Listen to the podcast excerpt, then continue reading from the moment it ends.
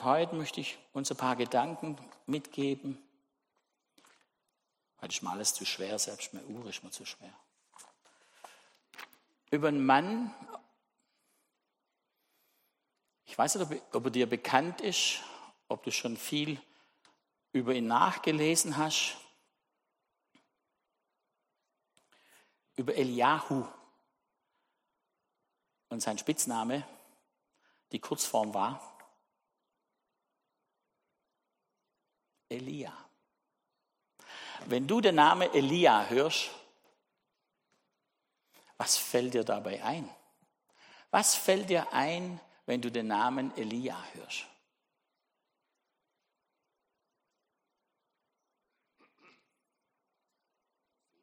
Prophet? Was bedeutet Prophet? Zeichen, Wunder. Danke, Sigi, du redest mit mir, das finde ich toll. Du gibst deinem Ausatmen noch Stimme dazu. Wir sind heute so unter uns, es ist alles so, wir sind so normal miteinander und das ist doch cool. Was, was bedeutet für dich oder was kommt in dir zustande oder welche Gedanken entfalten sich in dir, wenn du an Elia denkst? Komm, red doch mit uns. Lass was hören. Hm? Mantel. Was für ein Mantel?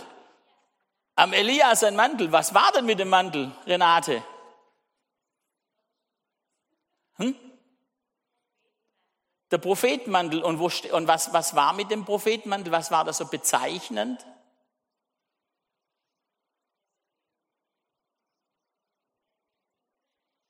Er hat ihn fallen lassen. Er hat ihn verloren. Bei seiner letzten Reise hat er ihn verloren. Wer hat ihn geschnappt? Der Elisa. Was fällt dir noch ein, wenn du an Elia denkst? Hey, wir sind nicht in der Schule, es gibt keine Noten. Es gibt nur eins. Jetzt ist Reflexion. Einatmen, ausatmen. Jetzt ist Reflexion. Was bleibt dir, wenn du dir gewisse Namen, Geschichten, Konzepte, Gedanken mal auf dich wirken lässt. Was bleibt dir, wenn du an Elia denkst? Das Säuseln des Windes. Tschakka. Das hört sich auch so ruhiger, gell?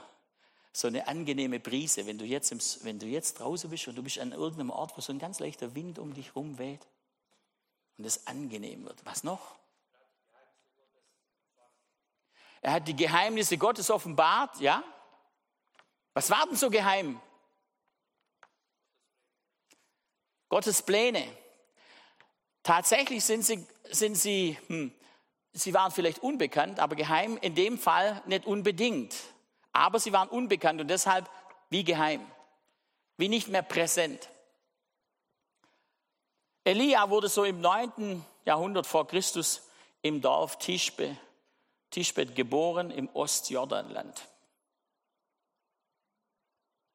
Elia. Sein Name bedeutet so viel wie Jahwe ist mein Gott. Das ist so, ich habe uns ein paar, ich weiß, das kann man vielleicht hinter nicht lesen, oder? Kann man es lesen? Das ist jetzt die neue PowerPoint. Das ist die Stromsparvariante. Sein Name bedeutet, Jahwe ist mein Gott. Das war schon mal ein Teil seines Gepäcks, was er dabei hatte. Elia, Eliahu. Wieso ist denn das so bezeichnend? Was ist denn da, was ist denn da so wichtig in diesem, mit diesem Statement? Wir wissen ja, oder man, wenn man es nachforscht, dann kann man sich aneignen, dieses Wissen. Name ist Programm. Dein Name oder dein Name ist nicht einfach so. Stell dir mal vor, wer, wer gab denn Elia den Namen? Nicht anders wie heute, seine Eltern. Und was war die Situation? Wer waren damals äh, Kanzlerin und Kanzler oder Kanzler und ähm, Seitenkanzlerin? König war der Ahab. Und die Seitenkanzlerin war die Isabel. Die Arme, die wird heute überall wird sie gebraucht als, huh, War auch nicht ganz so einfach, die Frau. Muss man schon ehrlich sagen. Was war denn die Isabel für eine? Und was war, was war Ahab für eine und was war Isabel für eine? Das war alles zu Elias Zeiten. Ihr dürft laut reden, also ich höre euch, ich, ich höre ein bisschen schlechter, das ist gerade echt nicht so angenehm. Die, die Isabel war, eine, war, war von einem, war aus, nicht aus Israel, sie war eine, genau, jetzt kann ich das Wort aussprechen, eine Phönizierin.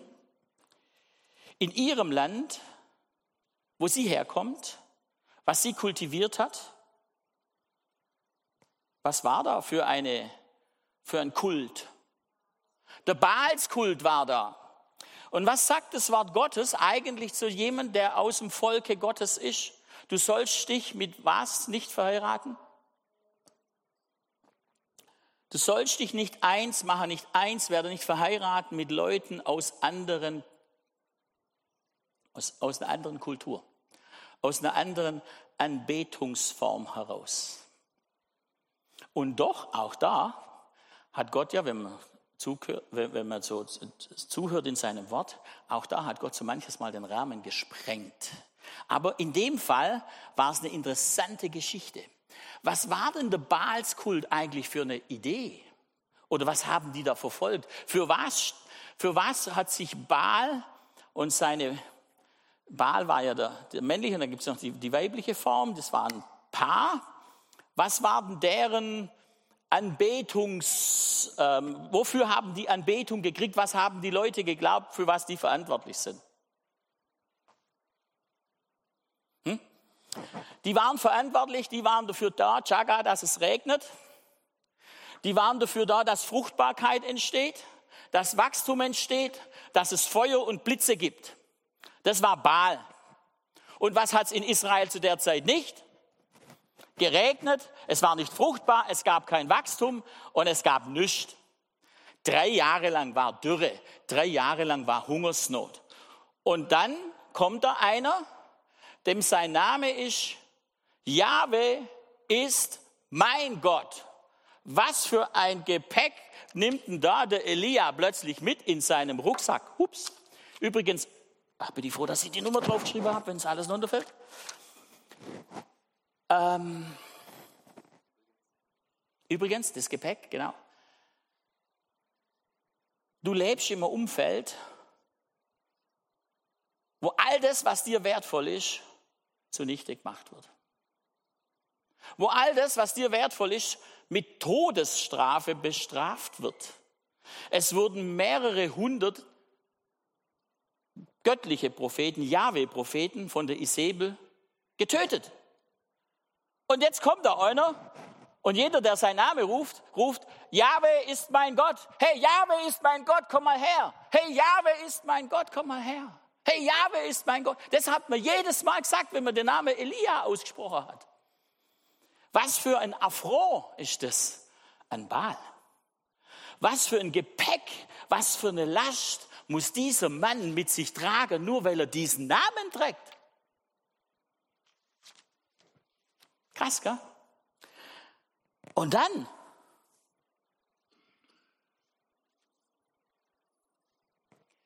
tut er auch noch das, was sein Name heißt. Der handelt auch noch dementsprechend. Was macht er noch? Ein weiteres Gepäckstück. Er tritt in der Öffentlichkeit auf. Elia lässt sich sehen. Elia lässt sich hören. Elia spricht das, was Gott gesagt hat. Deshalb, Carly, keine Geheimnisse. Es war geheim für das Volk, weil sie es nicht gelebt haben. Es war, wurde unter den Teppich gekehrt, wie man heute so vieles an manchen Stellen so unter den Teppich kehrt. Und so tut, als ob alles doch unrelevant ist, was, das, was Gott eigentlich in seinem Herzen trägt.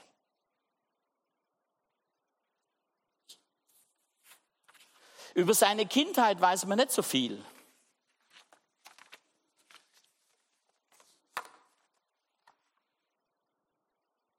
Aber über, Wirkungs, über seine Wirkungszeit, da ist uns einiges bekannt.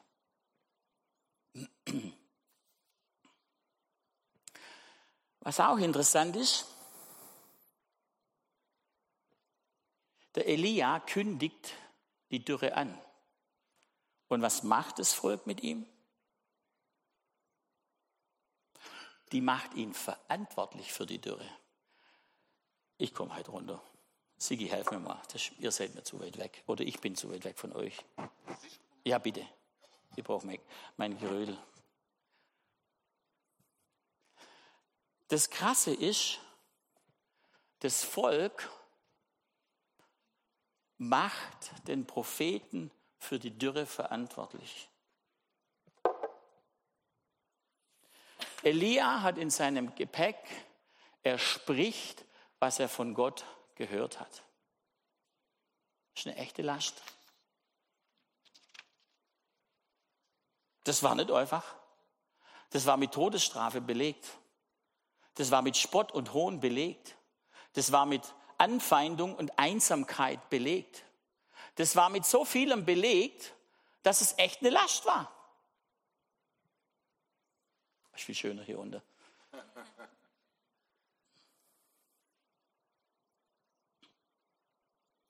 Und weil er das gemacht hat, und da gibt es ja so viele, du kannst es übrigens alles nachlesen in 1. Könige 17, 18, 17 bis 19. Kannst du das alles nachlesen. Und wenn du dann nachliest, was da alles, was dieser Mann alles auf sich genommen hat oder was in dem seinem Umfeld alles war. Dann, er spricht, was er von Gott gehört hat, er kündigt nicht an die Liebe Gottes wird euch heimsuchen?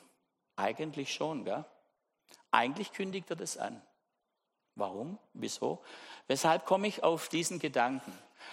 Er kündigt die Dürre an. Und weshalb sage ich, er kündigt eigentlich die Liebe Gottes an? In unserem Gedankengut ist es eine Strafankündigung. In unserem Empfinden ist es ein Gericht. In unserem Empfinden ist es ein Schlag auf den Kopf und eine Zerstörung. Was ist in Gottes Herz? Was ist Gottes Herz? Und wie hat Elia dann in seinem Leben Gott erlebt? Da kommen wir noch ein bisschen drauf. Was ist in Gottes Herz? Wenn wir die, das Neue Testament lesen, dann lesen wir, Gott will nicht, was will er nicht?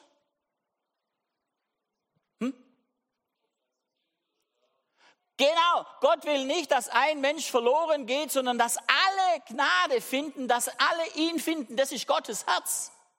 Deshalb ist Gericht oder ist hm, die Konsequenz unseres Verhaltens immer sehr, sehr gut. Gott sei Dank. Wir sagen ja, wir nennen das ja Sünde und Sünde ist bei uns mit so einem Moralpaket belastet, dass wir manchmal das so moralisch alles einpacken Sünde bedeutet Zielverfehlung. Und wenn du jetzt Ziel verfehlst als Eltern, du verfehlst das Ziel, was passiert mit deinen Kindern? Die verfehlen das Ziel auch. Und was passiert mit deinen Kindeskinder, Kinder, Kinder, Kinder, Kinder? Die verfehlen das Ziel. Und irgendwann mal ist Schluss, dass Gott sagt, hey, mir, jetzt reicht's, liebe Leute, jetzt seid ihr so lange in der Sackgasse gegangen. Es ist meine Liebe, die euch wieder zurückbringt auf den Weg des Lebens. Deshalb ist es immer, immer, immer gut, wenn wir die Konsequenz unseres Verhaltens ernten. Ist immer gut. Weil dann merken wir, dass der Spaß auch mal ein Loch hat dass es gut ist, dass Dinge aufhören dürfen in meinem Leben und aus einer Sackgasse, Sünde ist Zielverfehlung, Sünde, Fehlentscheidungen führen wie in eine Sackgasse und da kommst du nur raus, wenn du was? Umkehrst. Wenn du umkehrst, kommst du raus aus einer Sackgasse. Und wie weit müssen wir umkehren? Jeremia steht's. Bis zu dem Punkt, wo du falsch abgebogen bist. Du musst nicht, du darfst nicht, du brauchst nicht dein ganzes Leben in Frage stellen und in die Luft schmeißen, oh, was bin ich für ein Elend? Ich elender Mensch, wer wird mich erlösen? Stimmt, das hat mal jemand gebetet.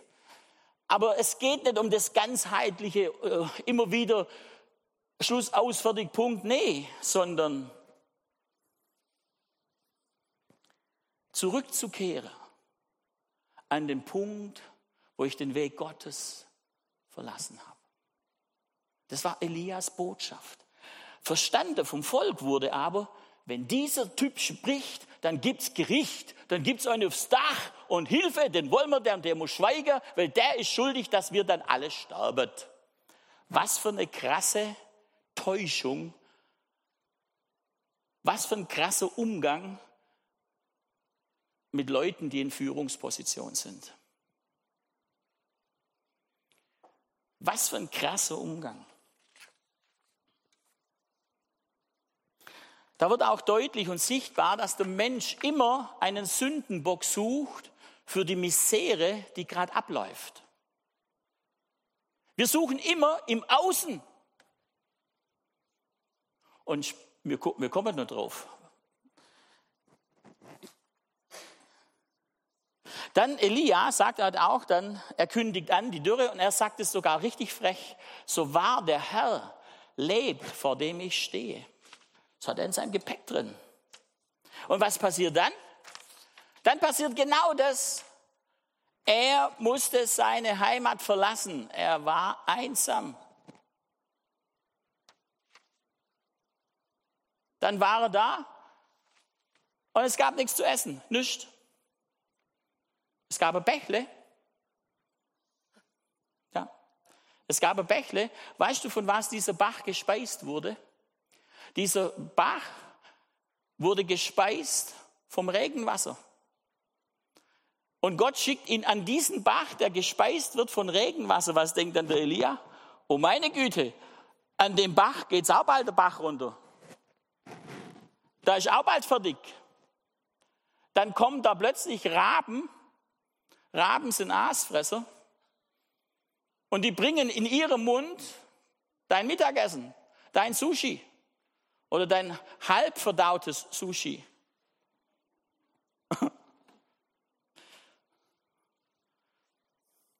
Und Elia isst. Oh. Sigi, Urlaub. Gott versorgt Elia. Gott versorgt ihn auf die ungewöhnlichste Art und Weise an einem Ort, wo eigentlich die Verheißung oder das Ende war, auch dieser Bach versiegt, weil es nicht mehr regnet. Aber Gott ist treu.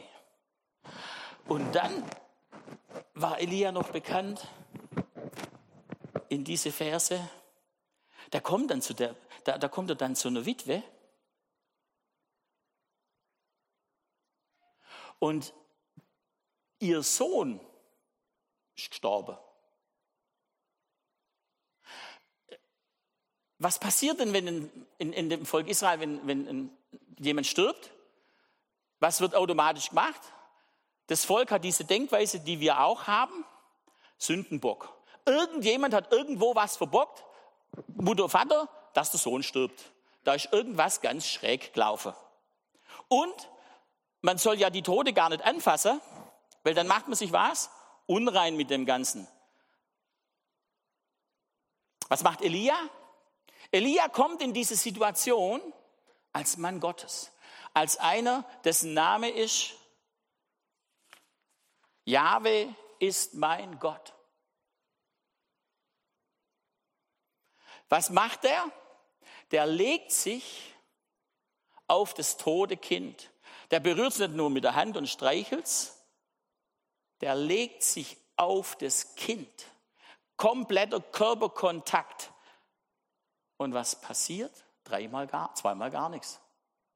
Beim dritten Mal wacht der Sohn oder kommt der Sohn wieder zurück. Das war Elia.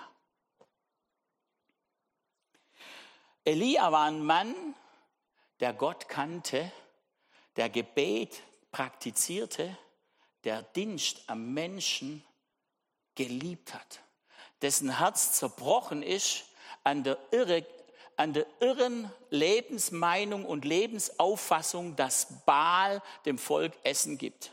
Der, dem das eine Last war, dass das Volk in eine Sackgasse rennt, wo es permanent aufhört mit Regnen. Das war sein Herz. Dann betet er und der tote Jüngling steht auf.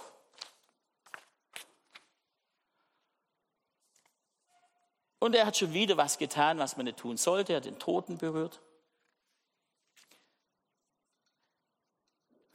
Ihr kennt ja diesen Spruch, gell? wer nicht hören will, der muss. Ich würde es anders sagen. Ich würde sagen, wer nicht hören will, der wird fühlen. Weil wenn er muss, was implementiert das?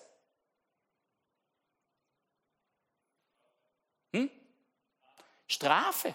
Das, und, wer, und Strafe kommt immer von jemand anders. Sanktionen werden ausgesprochen von jemand, der höher ist wie du. Wenn aber wer nicht hören will, wird fühlen kommt, wer ist dann verantwortlich für das, was er falsch gemacht hat?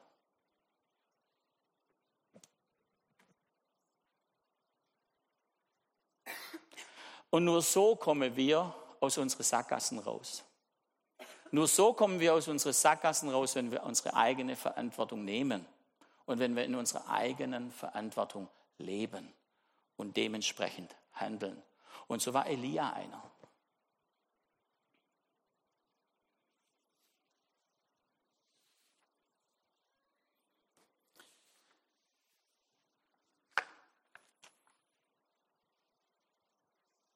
Elia war der Ankündiger der Dürre. Er war nicht der Verursacher der Dürre. Wer war denn der Verursacher der Dürre?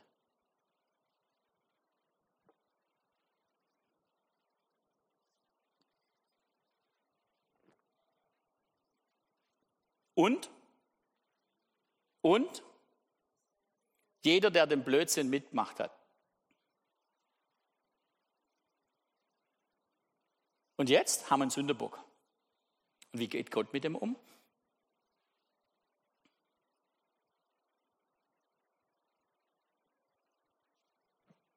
Was tut sie nach drei Jahren wieder? Es regnet. Gott wendet die Konsequenz, nachdem das Volk hoffentlich, es hat noch ein bisschen länger gedauert, Ahab hat nochmal eine Botschaft gebraucht, und dann hat er das nicht mehr, er hat es dann nicht mehr erlebt. Er hat dann, er hat dann ähm, für sich mehr Frieden, mehr, mehr erlebt. Für was ist ein Elia noch bekannt? Könnt ihr noch? Ich kann auch aufhören. Wenn's, wenn, wenn ihr nicht mehr äh, euch erquicken könnt, dann können wir aufhören. Fürs Feuer. Fürs Feuer, Chaga, yeah! Und wem hat, wen haben sie gedacht, wer das Feuer macht? Baal. Für was brauchte denn Elia das Feuer? Für das Opfer. Was haben sie, was wurde, wo wurde denn das Opfer hergerichtet? Auf, den, auf einem bestimmten Altar, auf einem bestimmten Berg. Und was war, wessen Berg, wessen Opferaltarberg war denn das? Nee. Nee. Das war der Balsberg. Elia hat tatsächlich die, die Frechheit gehabt und hat das Opfer hat, es, der Baalspriester gesagt, Jungs, kommt mal alle her, jetzt machen wir mal hier einen Contest. Jetzt gucken wir mal, wer da wirklich was zu sagen hat. Auf dem Berg, wo Elia das Opfer hat zurichten lassen, das war der Baals Opferberg. Der hat keine Angst gehabt, da hinzugehen, wo Menschen sind, die und wo Menschen Dinge tun, die. Nee, der ging dahin, Punkt. Und war da präsent, Punkt. Und dann hat er gesagt, so, und jetzt Jungs, macht mal euer Opfer. Wie frech war denn das? Muss ich mal überlegen. Dann haben sie das Opfer her und dann sagt so, und jetzt macht es und macht euren Baalskult. Jetzt macht doch einfach mal. Und dann haben sie da gemacht und getan und hin und her und rumkopst. Und es passiert nichts. Dann hat der Elia gesagt, so, jetzt machen wir mal das Opfer für Jahwe. Dann hat es aufgebaut, hat Steine geholt, wie man das als Israelit macht. Jeder Stein repräsentiert was? Zwölf Steine hat er geholt. Ein Stamm Israels. Obwohl das Reich in zwei Teile geteilt war, hat Elia fürs ganze Volk geopfert.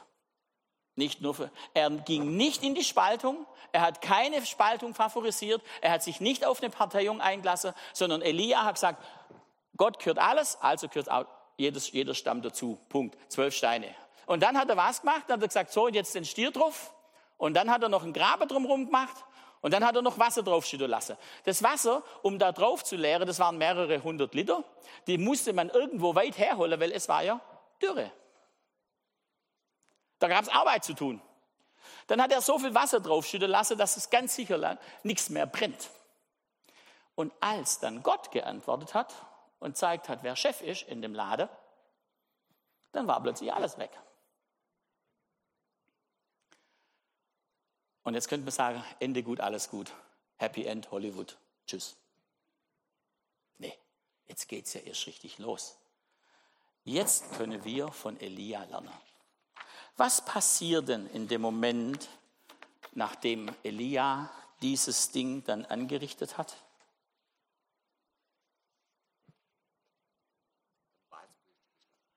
Ja, und was passiert da danach? Ich wollte jetzt das nicht so dramatisch drauf eingehen, weil das ist schon ein bisschen gruselig.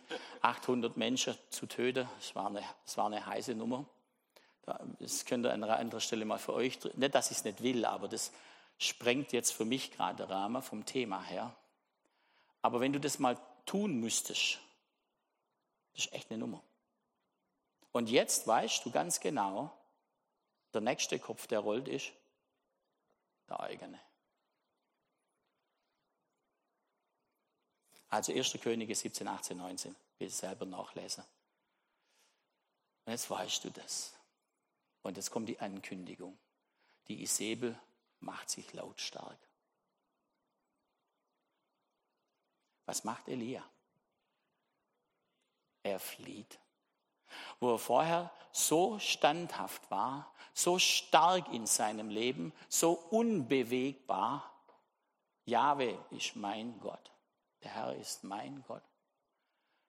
Verzweifelt Elia, rennt um sein Leben, so circa 24 Kilometer, renn mal 24 Kilometer. Ich glaube, ich würde keinen Kilometer schaffen. Das würde mich echt ein zwei Tage brauchen, bis ich da zu Fuß ankommen würde. Und er ist fix und knülle.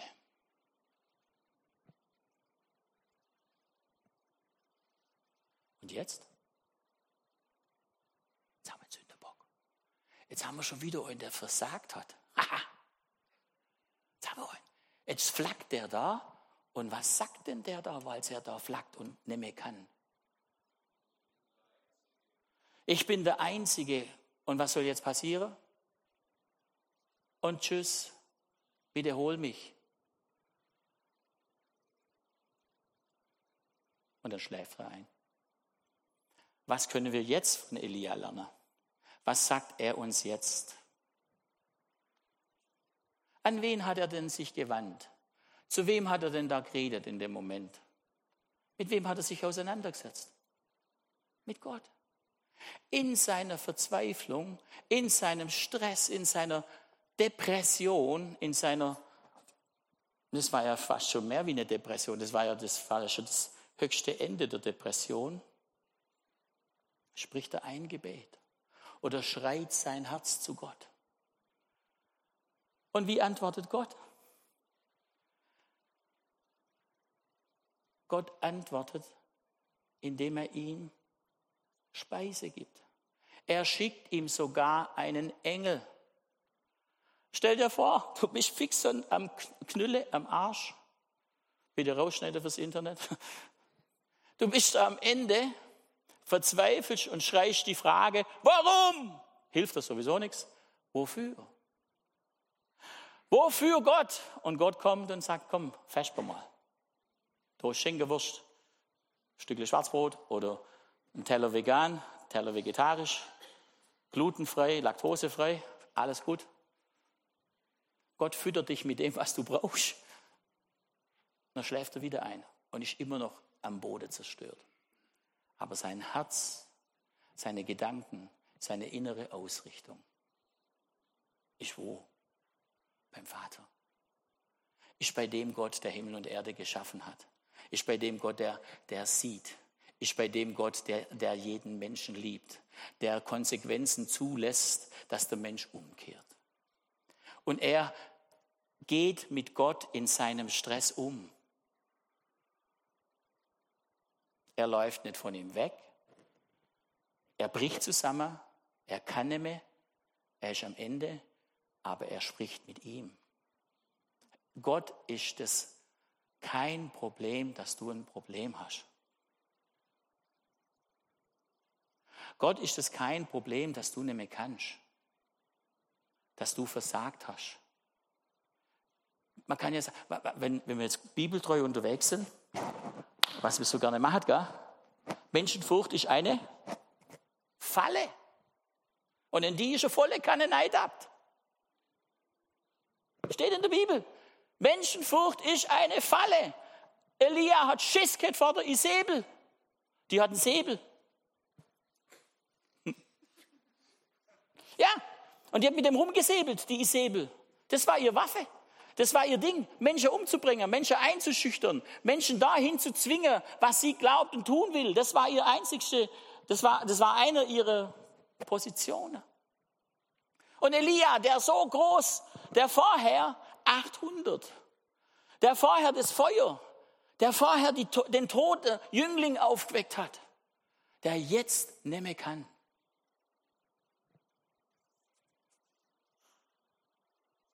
Der jetzt mehr kann. Und jetzt kann Gott. Gott kann immer. Gott ist immer da. Gott lässt nie allein. Deshalb richt, lasst uns doch das lernen vom Elia, dass wir in dem Moment vom Stress und dann hat er nochmal, hat er ihn nochmal gefüttert. Und dann hat er gesagt, so und Elia, jetzt wird es Zeit, jetzt guckst, dass du auf die Füße kommst und jetzt gehst wandern. Wie lange? 40 Tage. Wie weit? Fast 400 Kilometer. Und zwar nicht im angenehmen Klima in Kanada, Banff Jasper, Jasper Banff, wo es angenehm ist, wo halt ein Bayer mal um die Ecke kommt, sondern durch die Wüste. Wie angenehm ist eine Wüste? Bei Tag so heiß, bei Nachts brutal kalt. Wasser findest keins und Essen gibt es auch nichts. Er hat ja vorher schon gegessen. Er hat ein gutes veganes, äh, was weiß ich was für ein Essen gehabt, was ihm 40 Tage geholfen hat. Überleg mal, 40 Tage, wie lang ist denn das? Das ist von jetzt bis was weiß ich wo da. Das ist bis Ende September fast. Bis der Herbst anfängt. Huch. Und Elia geht. Was war denn Elias Kraft? Was war denn Elias Motivation? Was hat ihm immer wieder Aufkäufer auf die Füße gebracht, weiterzugehen? Auch da hineinzugehen, wo, wo er nicht sein wollte, auch da weiterzugehen, wo es darum ging, nicht zu bleiben, nämlich in dem Moment, wo er aufgeben wollte. Was war Elias Kraft?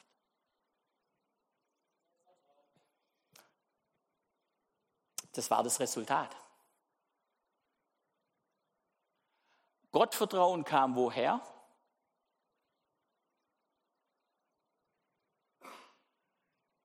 Dass Gott ihm vertraut. Gottvertrauen kam daher, dass sich Gott ihm offenbart hat. Wem steht es heute nicht mehr zur Verfügung? Die Quelle, Gott, steht uns alle immer zu jeder Zeit zur Verfügung, egal in welcher Misere, in welcher Situation, ob du auf dem Siegesberg bist oder im Todestal bist oder wo auch immer, wenn dein Herz bei ihm ist, kannst du selbst in der Zielverfehlung aus der Sackgasse rauskommen, weil dein Herz bei ihm ist. Gott macht Elia nicht einen einzigen Vorwurf, dass er in die Menschenfurchtfalle reingetappt ist die ihn mal gefangen gehalten hat, die ihn immobil gemacht hat, die ihm keine Qualitätsmanagement in dem Betrieb hätten entlassen. Der hat zwar vorher dafür gesorgt, dass ein ganzes Land wieder um die Kurve rumkommt, aber dann Qualitätsmanagement, dem kündigen wir jetzt. Gott nicht. Gott kündigt niemand. Elias Kraftquelle war, dass er Gott suchte. Elias Kraftquelle war, dass er sich an Gott wandte.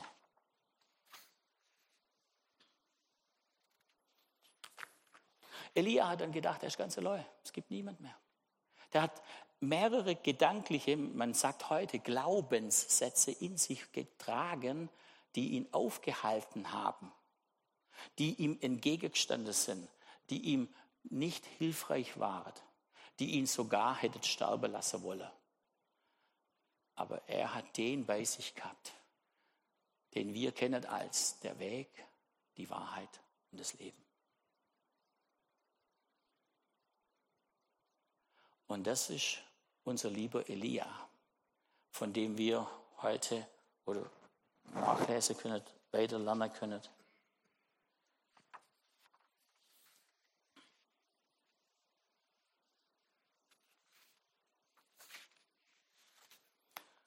Und was macht Gott dann am Schluss mit Elia oder auf dem Weg zu seinem Schluss hin?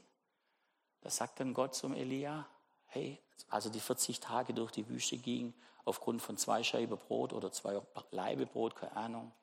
Aber mehr gab es nicht. Wir hättet ihn entlassen, wir hättet ihn irgendwo abgeschrieben, wir hättet ihn rausgenommen aus unserer, was weiß ich was. Gott nicht. Gott füttert ihn, Gott peppelt ihn auf, Gott schickt ihm sogar einen Engel. Stell dir mal vor, da steht ein Engel neben dir. Der steht nicht bloß da, sondern der gibt dir ein Leib Brot. Und du nimmst den Leib Brot, du kannst den anfassen, du kannst den kauen, du kannst es auf deiner Zunge zergehen lassen, dein Speichel zersetzt es und gibt dir Nahrung, Nährstoffe. All das Positive passiert, schmecket und sehet. Wie? Bei Gott weiter. Schmecket und sehet, wie freundlich der Herr ist. Und dann sagt Gott zum, zum Elia, hey Elia, it's, it, isn't over yet. It ain't over yet. Jetzt gehe ich mal hin und findest der nächste Vorstandsvorsitzende und, und für das eine Land und für, der nächste, für das nächste Land der nächste Vorstandsvorsitzende und dann findest du noch deinen Nachfolger.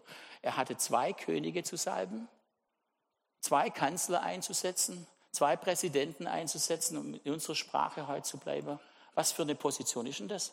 dass jetzt einer plötzlich zu dir kommen kann und sagen kann, so, Jonas, jetzt bist du ein King oder jetzt bist du der Chef von dem nächsten Konzern. Was ist denn das für eine Autorität? Was ist denn das für eine Position im Leben, in der Gesellschaft? Mit welchem Recht denn?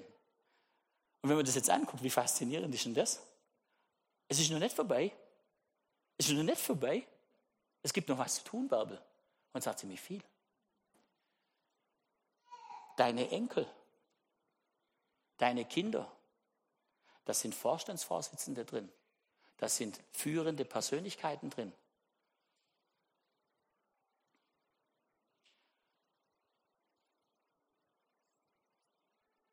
Und dann findet er noch seinen Nachfolger. Und da kommt der Mantel ins Spiel. Renate. Wie faszinierend ist denn der Abschluss, der würdevolle Abschluss Elias obwohl sein Leben doch ganz normal war wie deins und meins. Er hat nur eins gemacht, an dem ist er treu geblieben. Er hat an seinem Gott festgehalten. Sein Gott ist dein Gott, ist mein Gott, ist unser Gott.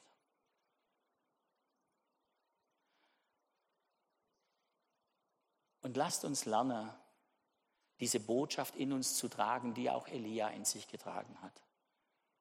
Dass da, wo die Welt in Sackgassen läuft, dass wir nicht Anklagende sind, sondern dass wir diejenigen sind, die, darüber reden, was Gottes Vorhaben ist. Es gibt ein Gericht, das hat er vollzogen, und zwar an sich selber. Für wahr, die halbe Strafe liegt auf ihm, auf das nur ein paar den Frieden Gottes empfangen. Nee, für wahr, die Strafe liegt auf ihm auf dass wir Frieden hätten und durch seine Wunden sind wir geheilt. Das ist unsere Botschaft. Ich habe vor, ja, letzte, vorletzte Woche habe ich, ich bete ja immer mal wieder. Ich liebe das, wie du auch. Und dann ich, war ich so mit Gott im Dialog, habe so mit ihm geredet und gesagt, und dann hat er mit mir geredet. Dann hat mir Gott, und ich bin davon überzeugt, dass es Gott war. Ich will nicht die Karte so hochsetzen. Kann ich ja nachprüfen, ob das dem biblischen Kontext entspricht. Dann hat Gott gesagt, Ralf, wenn ihr richtet, und zwar im Hier und Jetzt, wenn ihr richtet, dann hört die Gnade auf.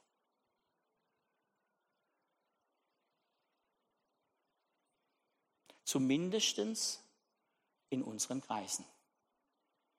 Wenn wir anfangen, die Welt und das Umfeld um uns herum zu richten, kommt niemand hier rein, weil dann Gnade hier aufhört. Aber wir haben alle aus seiner Fülle genommen was? Gnade um Gnade. Für was denn? Für deine 70 mal 7 mal an einem Tag Zielverfehlung und für meine 70 mal 7 mal Zielverfehlung an einem, an einem Tag. Wir sind, wir sind so schnell dabei, so schnell, schneller wie John Wayne, dass wir den Colt des Gerichts ziehen mit der Berechtigung der Geistesunterscheidung, mit der Berechtigung, was weiß ich, was alles wir.